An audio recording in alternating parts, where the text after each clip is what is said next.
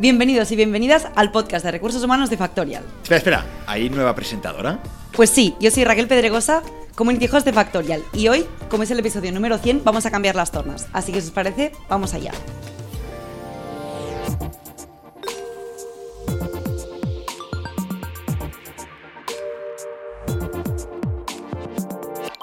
Hoy está con nosotros un invitado muy especial, seguro que lo conocéis, es Jaime Puig. Él es... Espérate, ¿eh? Él es fundador de Inbound Recruiting Bootcamp, creador de los HR Lovers After Work y autor de La batalla por el talento. ¿Algún título más que quieras compartir con nosotros? Me parece que con estos ya es más que suficiente. Tienes unos cuantos, ¿eh? ¿Cómo estás? ¿Cómo estás, Jaime? Muy bien, muy contento. La verdad es que hoy eh, me siento un poquito diferente al estar al otro lado de, de, de la mesa, pero bueno, creo que va a ser divertido. Hoy el protagonista eres tú. Bueno, eh, siempre intento serlo, ¿eh? aunque, aunque realmente sea la otra persona que está en la mesa, siempre intento en plan soltar alguna para decir, hey, estoy aquí. Main Character Energy, me encanta, me encanta. Hoy vamos a hablar de cómo crear un proyecto que genere comunidad y sentimiento de pertenencia. Wow. Porque, ¿por qué, no? ¿Por qué? ¿Por qué queremos hablar contigo de esto? Eh, viene muy al caso porque tú has creado los HR Lovers After Work, que me gustaría que nos contaras un poco la iniciativa porque tiene mucho que ver con conectar a partir del propósito, ¿no? Sí, o sea, no sé, o sea, los HR Lovers After Work eh, nacieron de un poco. Eh, estábamos en plena pandemia, creo que lo he explicado varias veces además, que. Claro, todos estábamos muy cansados de, ver webinars, eh, mirarnos vídeos por internet, que si me voy a LinkedIn y tal, y dije, ostras, echo mucho de menos, bueno, echaba mucho de menos a, mí, a mis amigos, ¿no? Eh, reunirme. Conectar, ¿no? Un Conectar eh, en persona, pero también incluso a nivel de profesión. Y dije, ostras, tiene sentido que en el momento que empiecen a desaparecer las restricciones, ¿por qué no encontrar un espacio físico donde juntarnos y crear pues sinergias entre las personas porque al final y unas cosas que, que pasa mucho en los HR Lovers After Work que además flipo porque todo el mundo se me acerca y me lo dice que es ostras Jaime dice es que da igual la empresa en la que trabajes es- he hablado con tres personas diferentes y es que las tres tenemos los mismos problemas. ¿Sí? Dice, yo trabajo en una multinacional, él en una startup, y dice, y son los mismos problemas y nos los comemos igual, ¿no? Entonces, ostras, que desmitificar un poquito las problemáticas que tenemos en el día a día, que nos pensamos que somos los únicos, nos pensamos que son imposibles de solucionar y que cuando realmente te das cuenta que la persona que está delante tuyo, que trabaja en una empresa que te encanta, tiene los mismos problemas que tú, realmente dices, vale, pues no estamos tan mal. Claro, también te lo baja un poco más a la tierra, ¿no? Y, y quizás te lo tomas con, desde otro punto de vista. También lo que creo que está muy bien es tú compartir tus problemas, que otra persona conecte con ellos y a partir de ahí construir soluciones juntos, ¿no? Que es un poco lo que veo que hacéis en, en el HR Lovers. Como de, oye, ¿cómo resolveríamos esto? ¿no? Y poner a gente en común y a pensar y a, y a hacer talleres y a, y a desarrollar un poco más esta parte, ¿verdad? Sí, no sé si has ido alguna vez a Sí, algún evento de, de- no, de recursos humanos, no echar lovers after work. Con Factorial hemos ido a alguno, la verdad Vale. es que sí. A mí lo que me había pasado en, en- en eventos de recursos humanos era, ostras, que llegabas allí, había alguien muy bueno o experto en una materia muy concreta, te metía la chapa hasta el punto que naturalmente en algún momento desconectabas. Claro, porque no se puede aguantar. Sí, además, si, si tienes como. Yo tengo déficit de atención y, y bueno, o sea, yo, yo creo que los 12 minutos, si no me haces ya algo diferente, ya pues automáticamente desconecto y vuelvo a conectar al cabo de un rato, ¿no? Entonces, y después lo que pasaba es que en el momento del networking, pues veías a la gente ahí un poquito tímida, eh, yo que he sido un poquito siempre extrovertido, me intentaba acercar a, a- a las personas que estaban allí. Y era imposible entrar en los grupos. Casi te miraban, a- ¿no? Es que además la imagen es el típico hombre trajeado con corbata, que director o de recursos humanos y tal, que ibas a hablarle y casi te miraba en plan, no sé, ¿quién es este pringao que me está viniendo a hablar, no? Guau, qué horror. Eh, pues sí. Y, y- y era un poquito el sentimiento, ¿no? De decir, ostras, he venido con muchas ganas porque era algo diferente, pero me vuelvo a casa sin tener ganas de repetir. Y con los HR Lovers Afterwork, cuando empezamos, dijimos, ostras, esto, hemos de romper con esto, ¿no? Y creamos algo que era, ostras, en vez de que venga un experto y nos meta la chapa, que venga un experto, nos ponga en grupos y nosotros mismos como, como oyentes desarrollemos, ¿no? Eh, pues eh, ideas, eh, pues po- podamos debatir, etcétera. Y después, en el momento del afterwork, que realmente haya un networking real, es decir, que yo pueda hablar con una persona y decir, ostras, vale, eh, no tengo vergüenza de ir ahora a hablar con esta, después me voy por allí y tal. Entonces, bueno, creo que poco a poco, y el primer evento hasta el último son muy diferentes, es decir, hemos avanzado mucho y hemos mejorado, creo que, que lo hemos conseguido. Pero bueno, eso también lo tendría que decir la gente que viene. Yo he ido a alguno y la verdad es que es, es muy guay como tú llegas ahí con vergüenza, sin saber cómo relacionarte con los demás, ¿no? Porque es difícil y tienes, bueno, no sé si puedo aportar mucho, poco, lo que sea. Y después del taller y de las dinámicas, la verdad es que como ya has tenido que interactuar con mucha gente, ¿no? Estás más a como que estás más natural y al final ves a las personas por lo que son, que son personas. No todo el rato con la distancia esa de, profesional a profesional, que está muy bien, pero quizás justamente va un poco en contra de, de, conectar, ¿no? Que es un poco de lo que, de lo que queremos hablar hoy. Tal cual. Tal cual, tal cual. Y además, una de las cosas que, por ejemplo, introducimos ya desde casi el primero es la importancia de los icebreakers, es decir, cómo rompemos el hielo, ¿no? Al final, cuando tú ves que todo el mundo entra, se va sentando, se ponen en grupos, ves que además son como manchas de aceite, que unos se sientan aquí, los otros aquí. Todo el mundo está un poco tenso. sí, cuanto más separado, casi mejor, ¿no? De la gente que no conozco. Y después ves cómo acaba el after y está todo el mundo concentrado en una sala enorme, en el mismo espacio, súper apretados, porque realmente ya has roto el, hielo, ya hablas con todo el mundo y, y es cuando pues, pues realmente dices, wow, o sea, si, el evento acabara como empieza, seguramente la gente no repetiría. Pero como acaba, como acaba, que es pues, todo el mundo hablando juntos y tomándose una cervecita, que esto también nunca, nunca El jolgorio, sí, sí, sí. Eh, un poquito de sarao, pues hace que la gente pues quiera repetir. Claro, y también lo que tiene mucho sentido es que gente que tiene una pasión compartida, ¿no? Como son los recursos humanos en, en este caso, que una vez ya han conectado, ya eh, hemos roto el hielo y tal y cual, luego tienen muchísimas cosas de las que hablar, porque es lo que tú decías, compartimos problemas, em, dudas, momentos difíciles en la carrera, logros, eh, saber cómo están trabajando las demás empresas, como que todo eso creo que es muy guay poder compartirlo, porque quizás el departamento o el equipo de recursos humanos es un poco como la islita dentro de su propia empresa. Entonces, si tú conectas la islita de recursos humanos de Factorial, la islita de recursos humanos no, que es guay que también se, se genere ese, ese, tipo de red, yo creo, también para, para, el sector. Sí, sí, no, y que hay, una de las cosas que me gusta es que hay mucha gente con muchas ganas en recursos humanos y además que le apasiona mucho lo que hace. Es decir, están aquí porque creen y apuestan por las personas, ¿no? Entonces, eh, realmente cuando ves que se juntan y, y, todo el mundo comparte con un poquito esta visión, pues todo como más fácil. Total, y, y antes cuando antes de, de, grabar hablábamos un poco de, del propósito personal, ¿no? Y cómo afecta esto es un motor como que, te activa a hacer cosas, a relacionarte con gente y, y, a conectarte desde otro lugar. No sé si nos puedes comentar un poco ¿Qué opinas tú sobre tener un propósito personal? ¿Es importante? ¿No es importante? No, es importantísimo y todo el mundo lo tiene. Es decir, eh, hay mucha gente que dice, es que no sé cuál es mi propósito. O sea, da igual que no lo sepas, em, lo, tienes seguro, lo que no has identificado y no lo has traducido a palabras, ¿no? Eh, yo, el mío lo descubrí en plena pandemia, que justo fue cuando tuve la falta de, pues mi propósito es eh, crear relaciones auténticas y duraderas con otras personas, ¿no? Cuando tuve la falta de esta conexión humana con otras personas, es decir, que estaba encerrado en mi casa con únicamente, pues, y tuve la oportunidad de estar con mis hermanas y, mi madre, pues ostras, ves que te falta, ¿no? El, el, tu, tu, círculo pues también más amplio, estás con el, reducido que es tu familia, pero te falta, ¿no? Y, y, a partir de ahí, pues empecé como a indagar un poquito más en el, en el propósito. Y el propósito al final es algo bastante sencillo, que es algo que te gusta, algo que estás habituado a hacer, aunque sea de manera inconsciente, y algo que sabes hacer, ¿no? Entonces, cuando juntas motivación, acción, y conocimiento es en medio donde encuentras tu propósito, ¿no? Entonces, en mi caso, pues es esto, ¿no? El, crear relaciones eh, auténticas y duraderas con otras personas y es algo que de manera inconsciente, pues siempre, ¿no? He estado enfocado a hacer, es lo que me motiva, es decir, me da energía, es decir, yo saldré de aquí, de este podcast, con, o sea, con un chute de energía brutal, ¿no? Para con las pilas aquí arriba, ¿no? Tal cual.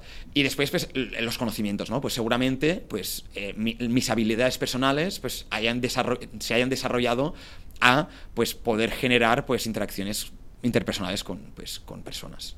Claro, y que luego también es más fácil hacer clic con personas que tienen un propósito parecido al tuyo, ¿no? No, no, tal cual. O sea, cuando compartes, yo creo la, la, visión o el propósito es, es, brutal. Es decir, además el propósito, hay, hay, un autor que lo menciono siempre, la gente debe estar un poquito cansada incluso, que es Simon Sinek, que habla del propósito, ya él, le, cambió, le cambia la palabra y le llama eh, causa justa, que es cuando tú luchas por algo en lo que crees, ¿no? que es esa causa justa, eh, ostras, al final también invitas a otras personas a, luchar contigo porque eso suceda. Y todos hemos creído siempre en algo, ¿no? Eh, habrá la persona que cree que reciclar va a salvar al planeta y la persona que, va, que cree que, pues, eh, comer, ¿no? Eh, pues no comer carne también va a salvar al planeta o, va a ayudar a los animales. Y cuando tú te crees esta causa, pues invitas a otras personas a unirse a ella, ¿no? Y a, poder participar. Entonces esto genera una conexión tanto contigo como con la causa en sí, es decir, con el propósito súper, súper potente. Claro, y también es eso que estás trabajando con algo que va un poco más allá de, ¿no? de, hacer, de hacer las cosas porque sí, te da un poco, seguramente, un camino. No sé, o algo que te, que te motiva y que te inspira. Sí, sí, o sea, al final es como un faro, ¿no? Yo tengo el faro, eh, está allí y me marca un poco el, camino. Y yo incluso a nivel de empresa funciona súper bien. Eh, tenía eh, uno de, mis mejores amigos, bueno, dos de ellos se juntaron. Además, esto es algo que explico, explico en el libro, en la batalla por el talento, que se juntaron, em, se conocieron por, por, un amigo y por mí y, y fundaron una startup, ¿no? Y había un día que están haciendo brainstorming sobre qué productos podrían desarrollar. Y su propósito era algo parecido a mejorar la experiencia que vive un viajero. Eh, pues la, experiencia que vive un viajero, ¿no? Era esta. Porque incluso después lo desarrollaron a que no hace falta que estés viajando para, para, ser un viajero. O sea, puedes estar de tu casa y, viajar y transportarte a otros, lugares, ¿no? Y vivir una experiencia. Y desarrollaron una lista, pero que era larguísima. Y me acuerdo que cuando llegó un momento que cuando la tenían me dijeron, no, Jaime, ¿qué te parece? ¿Qué productos crees que tendríamos que desarrollar?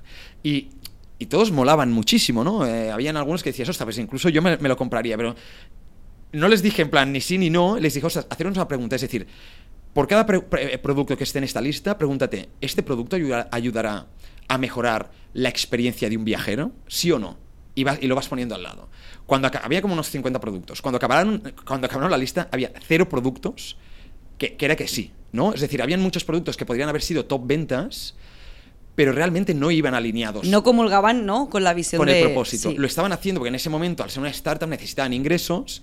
Eh, tenían una comunidad muy potente de gente que seguía la marca, por lo tanto, sabían que podían vender cualquier producto. Pero si tú vendes un producto que no cumple un propósito, no cumple tu propósito, el que tú no estás eh, comulgando, lo normal es que tu marca se diluya y la gente pierda ese compromiso, ¿no? ese sentido de pertenencia al grupo que está formando dentro de tu comunidad. Entonces, a veces es como muy importante, ¿no? incluso también con, nuestro propósito personal, es decir, ostras, este trabajo em, que tanto no parece ser que me gusta, que me pagan tanto dinero, em, va alineado con mi propósito, es decir, voy a poder generar relaciones auténticas y duraderas con otras personas. No. Pero ostras, tal vez me lo tengo que romper. Claro, quizás tengo que tomar decisiones al respecto. Tal vez sí. Total, el, hace dos días estábamos en Madrid, hicimos un evento y, Amanda, que es la Engagement Manager de Factorial, hizo una ponencia muy chula sobre, sobre tipos de motivación.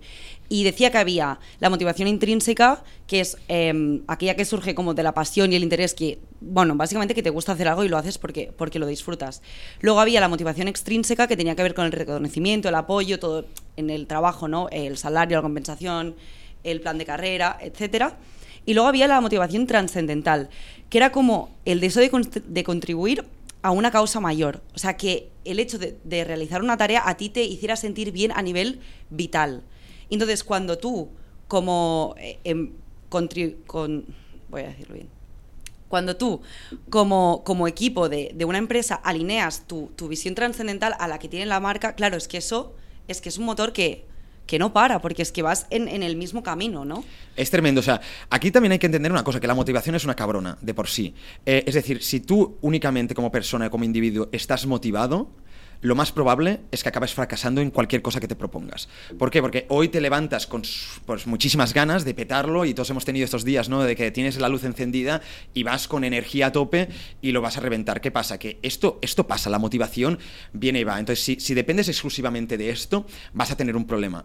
En cambio, después está incluso está la acción, ¿no? Es decir, ostras, ¿cómo combino esto? Pues si tú tienes la perseverancia, que siempre se comenta, ¿no? O sea, Steve Jobs decía en una charla, ostras, es que la motivación está bien, pero has de ser perseverante, has de, has de ¿no? Em, cada día levantarte y, independientemente de cómo te sientas, luchar por ello. ¿Por qué? Porque va a ser muy duro sacar un proyecto adelante, va a ser muy duro sacar una idea adelante, por lo que va a haber días que no estés motivado. La acción, la perseverancia, es lo que te va a permitir avanzar hacia esa idea que tenías, ¿no? Entonces, ostras, aquí está la otra parte, que está la motivación esta que comentabas, que es cuando yo ya creo en una causa mayor, que, que es este propósito, es como que o sea, todo va mucho más alineado. Porque también hay que tener una cosa en cuenta. Cuando tú compites contra alguien que se lo pasa bien, es que no tienes nada que hacer. Es decir, si tú y yo estamos compitiendo por algo, ¿no? Eh, los dos sabemos lo mismo de, pues de recursos humanos, pero tú disfrutas con tu trabajo, va a ser imposible que, yo nunca pueda alcanzarte, ¿no? Em, y aquí hay, una frase que me encanta, que es eh, la persona que le gusta caminar llega mucho más lejos que la que le gusta el destino. ¿Por qué? Porque cuando tú disfrutas del camino, disfrutas ¿no? de- del journey, ¿no? que se le llama, de, de- de cada día, al final, pues seguro que vas a llegar mucho más lejos que aquella persona que únicamente lo que quiere es llegar al destino y ya está. ¿Por qué? Porque nunca vas a dejar de avanzar. Entonces, sí que es verdad que todo esto suena como muy idealista, ¿no? Pero, pero realmente las personas nos movemos por esto. Entonces, únicamente lo que necesitamos es cada uno entender un poquito mejor cuál es nuestro propósito, que es aquello que nos mueve, que, a veces pues cuesta mucho, es un ejercicio que no es fácil. Claro, es que justamente te iba a preguntar eso, tú, porque lo tienes clarísimo y te da vida y te da luz, pero los que no sabemos cuál es el propósito, ¿cómo hacemos? No sé si tienes algún consejo, algo, algún folleto que nos Ah. puedas pasar.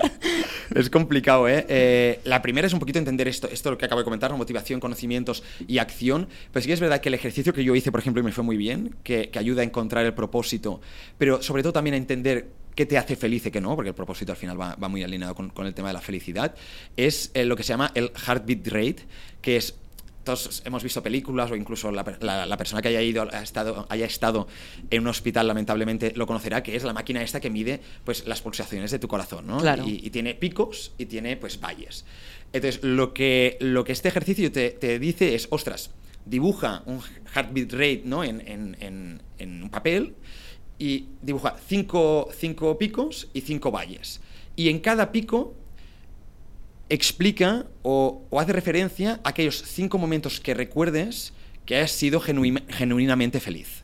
¿De acuerdo? Y en los valles, haz lo mismo, pero al contrario. ¿Cuáles son aquellos momentos en los que te has sentido miserable? Vale. Cuando acabes el ejercicio, inconscientemente te darás cuenta que seguramente en, en la parte superior, en los picos, eh, las situaciones en las que más feliz has sido en tu vida coincidan, o sea, tengan muchas Tengan cosas en común, ¿no? Tengan cosas en común. En mi caso, cuando hice el ejercicio, eran que casualmente, pues siempre estaba con amigos, siempre estaba con familia, siempre estaba con personas alrededor que yo quería.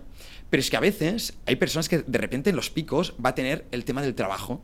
Y, y- y ya ha pasado, cuando he hecho ejercicio, este ejercicio con personas, pues había gente que era el trabajo. Y dices, ¿el trabajo es tu propósito? No, pero seguramente el propósito del proyecto que estáis desarrollando Te pues, llena. Te llena. Y, y por eso te gusta tanto, ¿no? Y esto funciona también muy, muy bien con, con- con los valles, es decir, cuando identificas muy bien cuáles son aquellas situaciones en las que no has sido feliz, incluso te has sentido miserable, te es muy fácil entender cuáles son aquellas cosas de tu vida que has de sacar. Las red flags. ¿no? En plan, por aquí no. Tal cual. Las es que- líneas rojas. Y a Sí, veces sí. no te das cuenta hasta que haces el ejercicio y dices, ostras, es que. Esta- incluso puede pasar con personas, con cosas, con situaciones, etcétera. Esta persona aparece en los cinco peores momentos de mi vida. Hostia, Quizás esta persona, ¿no? Es el vínculo en común que liga no todas las experiencias horribles. Aquí también creo que hay que, no sé cómo, cómo lo ves tú, pero creo que hay que ser muy valiente para ver lo que te hace feliz, lo que no te hace feliz, lo que te impulsa y lo que te frena y hacer algo al respecto, porque creo que la mayoría de nosotros tenemos más o menos claro que nos sienta bien y que nos sienta mal, pero de ahí a tomar decisiones al respecto, no en plan, no estoy bien en este sitio, estas personas no me sientan bien, y luego retirarse o retirar energías de ahí o apostar en proyectos que realmente te gustan, todo eso puede dar mucho vértigo, ¿no? Sí, no, o sea, esto además lo comentamos en un podcast que es la paradoja ¿no? de, la, de la región beta, que, que es, ostras, cuando una situación es buena o, o normal, o, o bueno, mira, vas tirando, ¿no? Mi trabajo no me gusta, pero bueno. mm, Sin más, sigo. Sin más. Pues, ¿qué va a pasar? Que, que no te va a empujar, no te vas a sentir incentivado para tomar una decisión de dejar el trabajo, ¿no? Entonces, la paradoja de la región beta te dice es que una mala situación es mucho mejor para ti, porque cuando tú te sientes miserable en tu trabajo, es mucho más probable que tú tomes una decisión unilateral y digas, a tomar por sacos, me piro de aquí porque estoy rayado. Y esto les pasa a mucha gente, el otro día a muchas, muchas personas. Eh, el otro día salía un- una estadística que decía, el X% por ciento de personas, que era casi el 90% de, de españoles, no se siente eh, feliz en su trabajo. Sí, cierto, yo también vi Ostras, dato. esto es grave, pero lo que me gustaría incluso es, de, de- de estas, de este 90%, ¿cuáles se sienten miserables? Porque una cosa es no sentirte feliz, que a ver, o sea, no te- tampoco te puedes sentir feliz siempre en todo momento, pero ¿cuántos de nosotros nos hemos sentido alguna vez miserables en nuestro trabajo? Pues tal vez nos haya pasado alguna vez. Entonces, cuando Steve Jobs también lo decía, que, que no, que se levantaba cada mañana y se preguntaba, ¿me va, me va a gustar ¿no? lo que voy a hacer hoy? Y que si pasaban varios días y la respuesta era no, tenía que hacer algo, ¿no? Y eso nos ha pasado a todos de decir, ostras, llevo varias semanas que no estoy muy contento con, con lo que voy a hacer. Entonces, bueno, pues seguramente cuando llegas a este punto ya es cuando tomas decisiones un poquito más Claro, ¿y qué hay que hacer si, si nos damos cuenta, ¿no? Hacemos el ejercicio em, y nos damos cuenta de que no estamos alineados con nuestro propósito. ¿Qué recomendarías? Porque es, es un momento crucial Sí, en la vida de alguien. Aquí, aquí, o sea, claro, depende de la situación de cada uno, ¿no? Porque yo a veces explico esto y hay gente pues súper pragmática y me dice, Jaime, pero eh, bueno, pero es que también tenemos que pagarnos, ¿sabes? Nuestro Claro, alquiler, etcétera, etcétera, ¿no? O sea, Hay naturalmente... que, hay que comer. Tal cual. Depende de tu situación de vida, pero, pero yo en, en mi caso, y yo también te he de decir que he tenido mucha suerte, me he acabado encontrando. Es decir, yo definí mi propósito personal y lo tenía como muy claro porque además tenía todo como mucho sentido. Y cuando, por ejemplo, empecé el proyecto de Mount Recruiting Bootcamp, empecé a escribir el libro y tal, lo empecé casi sin darme cuenta, sino que simplemente tenía tiempo libre, porque en ese momento no tenía trabajo. Eh, no, no, no estaba buscando trabajo, no, no tenía mucho interés en ese momento por trabajar. Y, y poco a poco fui pues haciendo proyectos, un poco por motivación, ¿no? Lo que decíamos antes. Claro, sí, sí. ¿Qué me motiva ahora? Eh, mm, y empecé por las galletas. Es decir, estamos en plena pandemia y dije, va, me motiva a hacer galletas. Y hice galletas, la, la receta de mi abuela, y al día siguiente dije, "Buah, vaya palo, o sea, no Ya lo vuelvo a está, hacer ya nunca está. más. Un poquito lo que te decía, ¿no? Es muy difícil encontrar tu pasión en algo que únicamente te motiva, ¿no? Porque no, no se sostiene a largo plazo. Y después, pues, por lo que me gustaba, fui, dije, ostras, pues me voy a poner a escribir. Y empecé a escribir sobre esto, ¿no? Sobre estas metodologías que nos permiten, como empresa, conectar eh, con los candidatos, conectar con los empleados para crear relaciones a largo plazo. Y yo, sin darme cuenta, ¿no? Estaba llevando mi propósito personal al- a, a- a la parte, o sea, a, a la parte profesional. Y, y, pues todo coincidió, ¿no? Entonces, a veces sí que he visto que una de las claves para, para llegar a este propósito, pero no todo el mundo nos lo podemos permitir, es aburrirnos. Cuando te aburres, acabas encontrando o acabas enfocándote a aquellas cosas que realmente te gustan, que te apasionan, que, que- que te motivan, ¿no? Eh, y no aquellas cosas que son más pasajeras. Total. Pero bueno, llegar a este punto eh, entiendo que no sea algo fácil, ¿eh? No, pero quizás hay, hay gente que no tiene el privilegio de poder aburrirse, pero quizás sí puede hacer una especie de escucha activa con, con él o ella misma y también llevándolo también al- a los recursos humanos y, a, al llevar equipos, porque justamente tenemos un impacto muy grande en, en la vida anímica de estas personas. Em, escuchar también cuál es nosotros como profesionales quizás podemos ayudar a guiar, a conducir eh, las tareas que desempeñan mm, ciertas personas en nuestra empresa hacia algo que conecte con su pasión, ¿no? Creo que eso es algo muy chulo que podemos hacer desde, desde Mm. nuestro departamento y que puede ser muy motivador para nosotros también, ¿no? Sí, sí. Incluso te diría que es muy, eh, es muy importante separar cómo tú te sientes respecto a alguien como de cómo esta persona te hace sentir a ti. Es decir, yo hacia ti, pues puedo sentir de que eres una persona, pues eres la hostia, me lo paso súper bien contigo, Es eres, verdad. eres súper divertida, pero cuando estamos juntos, a mí no me hace sentir especial, a mí pues me hace Oh. sentir tal, ¿no? Entonces, hay que en las relaciones, y, y ya no con personas, sino con, con- también con eh, organizaciones, has de entender un poco eso. A mí me puede encantar un proyecto, puedo sentirme apasionado por, por- por el proyecto que tengo adelante, pero ¿cómo me hace sentir eh, este proyecto? Pues, ostras, tal vez en la organización no me siento cómodo. eh, realmente llego a casa y, y estoy triste, estoy apagado. No tengo ganas de hacer nada más. llego sin energía, ¿no? Ostras. em, esto también me ha, me ha funcionado mucho, ¿no? Muchas veces, porque a veces te sientes entusiasmado por algo, pero sin embargo este algo te está quitando, te estás chupando, ¿no? Energía. Entonces, ostras, este tipo de relaciones no, no, no son, o sea, no son sólidas, se aguantan por un hilo. Entonces, muchas veces casi mejor cortarlo que, que seguir aguantando. Bueno, como en todas las relaciones, ¿no? Creo Sí. que la metáfora esta de las pilas, o sea, si algo te carga pilas, te da energía, buena señal. Si Claro. algo te la quita, ¿no? Y cada vez vas más al ralentí, te vas apagando, te vas apagando, como que quizás por ahí no es. Y también esto me lleva a pensar como que nosotros y nosotras, todo el mundo tiende, creo, depende de cómo seas, ¿no? Pero a conectar emocionalmente con la empresa, el, el proyecto, la organización. Y eso es algo muy chulo porque evidentemente es un motor, es una motivación, eh, te hace trabajar con más ganas, pero también me gustaría plantear si hay que poner límites entre la conexión que tiene, o sea, entre tú y la empresa, ¿tiene que haber algún tipo de límite para, para que esa conexión no se nos vaya de madre? ¿Puede ser que se nos vaya de madre? A ver, em, lo normal es que si luchas por algo en lo que crees, no te sientas como, como la media de las personas. Lo normal es que si luchas por algo en lo que crees y en lo que realmente y genuinamente eh, te apasiona, eh, te sientas obsesionado por encima de la media. Claro. Y esto pasa. Y a mí, por ejemplo, me ha pasado. O sea, cuando, por ejemplo, em- empecé el proyecto, em, o sea, realmente me daba cuenta de que, mm, o sea, mi cabeza estaba exclusivamente dedicada a esto y yo me iba de fin de semana y solo podía pensar Estabas en como esto. enamorado con el Sí, proyecto. sí, ¿no? estás, es que incluso no sé si ya es enamorado, incluso es obsesionado, ¿no? Que tiene esta connotación un poquito incluso más negativa, pero sí, o sea, es totalmente normal. Aquí, ya, de nuevo, o sea, claro, aquí cada uno te dirá, te dirá lo suyo. Yo creo que, que te- separar la vida profesional de la laboral es es súper complicado, por no decir imposible. Entonces, yo creo que, que- que lo ideal es, es juntarlos, es decir, que- que sea como una sola vida, ¿no? Entonces, eh, incluso el otro día lo, lo hablábamos, ¿no? Que en el, en el webinar que hicimos Sí. con, con- con David y Pilar, que David decía, hostia, es que si tú llegas al trabajo, no te apasiona lo que, te está- lo que estás haciendo, eh, no, no te gusta, te sientes mal, es muy poco probable que después llegues a casa y con tus seres queridos seas la persona más simpática del mundo, seas una persona cariñosa, eh, tengas energía para, para estar con tus hijos. No, lo normal es que llegues, eh, quieras que tus hijos se vayan a dormir cuanto antes, etcétera, ¿no? Entonces, Ponerte la tele y no volver a pensar nunca más hasta el día siguiente. Y esto nos pasa a muchos, ¿no? Entonces, muchas veces pensamos que lo bueno es separar pa- estas dos vidas justamente porque consideramos en plan, para que mis hijos no vivan, ¿no? O sea, para que mis hijos no perciban que yo, pues, es- llego sin energía, pues, o paso menos tiempo, o, o- o, bueno, explico el cuento rápido, o hoy no, sé, hoy no se lo leo, cuando tal vez tendría que ser al contrario, es decir, juntamos las dos vidas, yo en mi trabajo intento estar lo mejor posible naturalmente porque voy a pasar muchas horas allí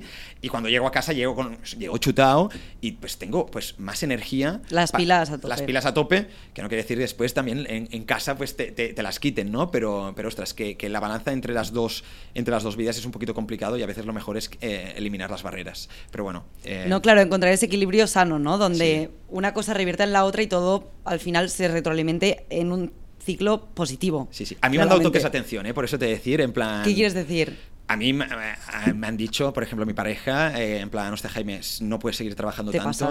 eh, tendrías, o sea, tendrías que relajarte porque si no, no, no, no, no tiene sentido, ¿sabes? O sea, no, no estamos juntos, no tal, eh, estás todo el día pensando en esto. Entonces, bueno, has de encontrar un poquito el equilibrio que, que yo, por ejemplo, creo que lo estoy encontrando ahora, pero, pero es normal, en plan, al final. Que, que aquí damos muchos consejos, ¿no? Pero después cada uno ha de hacer prueba y error y encontrarse dónde Exacto. está. Es un poco lo que decíamos de escucharse, ¿no? Tú además, tú empiezas a trabajar en algo, te obsesionas, te gusta, tal y cual, y entonces tardas un rato en darte cuenta de, de si te ha absorbido o no. Como que no, no es tan fácil como darse cuenta, ya, solo puedo pensar en el trabajo, lo- Sí, no sí. lo ves al día uno, quizás lo ves a los dos meses y dices, wow, es que estoy soñando en esto. Sí, sí. ¿Sabes? Que quizás tengo como que, que compensar mi vida laboral profesional, ¿no? O hacer este balance que decíamos un poco más equitativo para poder desconectar, porque si no también a veces nos pasa que, que nos enamoramos de algo y también hace falta descansar, que es un poco lo que tú decías. O sea, la mente necesita aburrirse, descansar, dejar de pensar en eso para luego volver a retomarlo y tener mejores ideas, estar más fresco, ¿no? Que a veces No. no, no nos permitimos esos espacios. Es que incluso aburrirse es lo mejor para la creatividad, yo creo. Eh, leí una frase que, que no sé qué era, pero seguramente de alguien, de alguien muy importante y, seguramente más listo que yo, que decía, eh, las ideas de un millón de dólares aparecen a las 3 de la mañana, por lo que siempre ten un boli y un, un blog de notas al lado, porque tal vez tienes que, estar apuntando, ¿no? Y esto, pues, me gusta mucho porque realmente es así. A veces estás en la ducha eh, y de repente, ¡pam!, dices, eh, pues no, pues simplemente con, con el piloto automático juntas una idea con otra y dices, "Ostras, esto estaría súper chulo.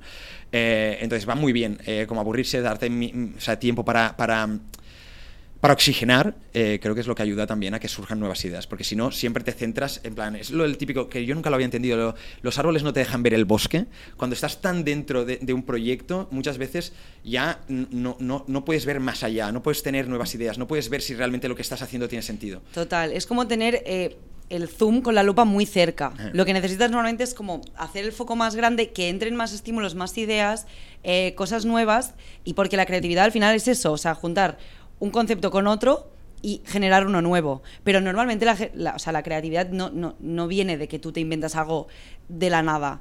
Es- Es asociación de ideas. Sí. Entonces necesitas ver otras cosas, ¿no? Hay un, hay un manager aquí en Factorial que, que siempre me dice, Raquel, es que yo me levanto por la mañana y tengo 50 ideas. Y cuando me voy a dormir, las he validado todas, testeado todas, intentado todas y me quedo con suerte, un día bueno, me quedo con media. Y yo en plan, pero no puede ser. Y él en plan de, no, sí, sí, es que es así, pero, pero sin sentir como el... Me va a salir en inglés, el attachment, como este apego con las ideas. No, no, o sea, prueba, em, erra, ¿no? En plan, hazlo mal, equivócate, date tiempo para pensar en otras cosas, que eso creo que es importante también tener esta, este tipo de, de pensamiento en el, en el trabajo, ¿no? Porque si no, al final somos máquinas y tal y cual, y hacemos lo que se tiene que hacer, y, y si no nos oxigenamos, eh, es muy difícil como perder la pasión, ¿no? Sí, sí. No, y aquí es- estoy muy de acuerdo contigo que yo le llamo el poder de las idea- ideas de mierda, que es, ostras, necesitamos esto, o sea, necesitamos ideas de mierda, ideas muy malas, para, para después tener buenas o para después eh, construir encima. Entonces, en una organización que no pasen todas, eh, es muy importante que los trabajadores sientan que pueden dar ideas de mierda. Eh, porque tal vez de esa idea que al principio parecía las que era muy mala, acaba desarrollando o, o- o evolucionando en algo súper potente que acaba pues que naturalmente en un proyecto, ¿no? Que involucrando a muchas personas que, que es prioridad del departamento, etcétera, ¿no? Pero esto no sucede si no permites a tus empleados que den ideas de mierda. Eh, y a veces, muchas, no pasa, ¿no? De que decimos, ostras, es que no quiero dar esta idea porque es muy mala. No, da igual, dar, o sea, explícala. Y seguramente será muy mala, y todos tenemos ideas muy malas. Yo también tengo 50.000 ideas que son lamentables y que al cabo de un tiempo la- las piensas otra vez y dices, "Buah, es que, ¿cómo se me pudo ocurrir Fatal, eso? sí, ¿no? sí. Pero es súper potente que se te ocurran, y no tan solo que se te ocurran, sino que las puedas compartir y que te sientas eh, con el poder de poder y con la tranquilidad de poder compartirlas, porque quién sabe lo que puede salir de una idea mala. Claro, y también que todos estamos conectados y, y- y no tengo que tener yo la mejor idea, yo sola. Yo te puedo decir, Jaime, oye, mira, ya a mí se me ha ocurrido esto. Y tú piensas por dentro, terrible. Pero luego te vas a tu casa y dices, ostras, lo que ha dicho Raquel, no, pero esta parte me sirve para hacer eso. Y al final sale algo 100%. mucho mejor, ¿no? Es que hay que retroalimentarse, que si no a veces... em, y también volviendo a hablar de la comunidad, que, que no somos, o sea, los seres humanos somos eh, dependientes los unos de los otros. No hace falta que lo hagamos solos o solas. Nada, ¿no?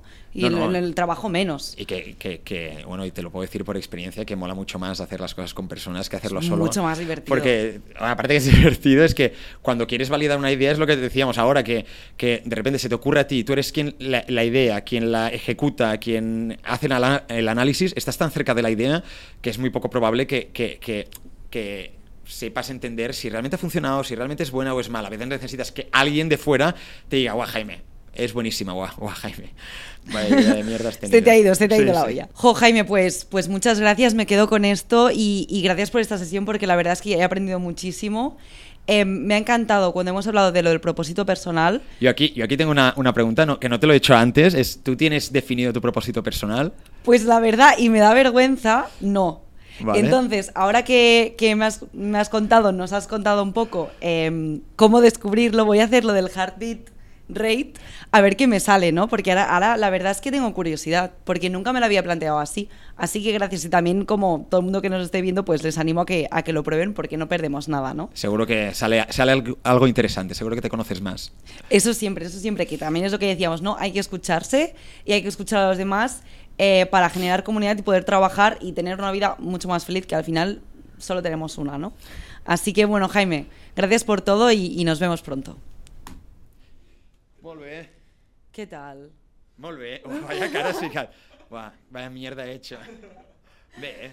¿Qué tal? ¿T'has Bé. Sí? Jo m'he passat a conya. I a No, més, jo també, jo també. tenia notes i només he explicat això. Això d'aquí, això no, això no, això no.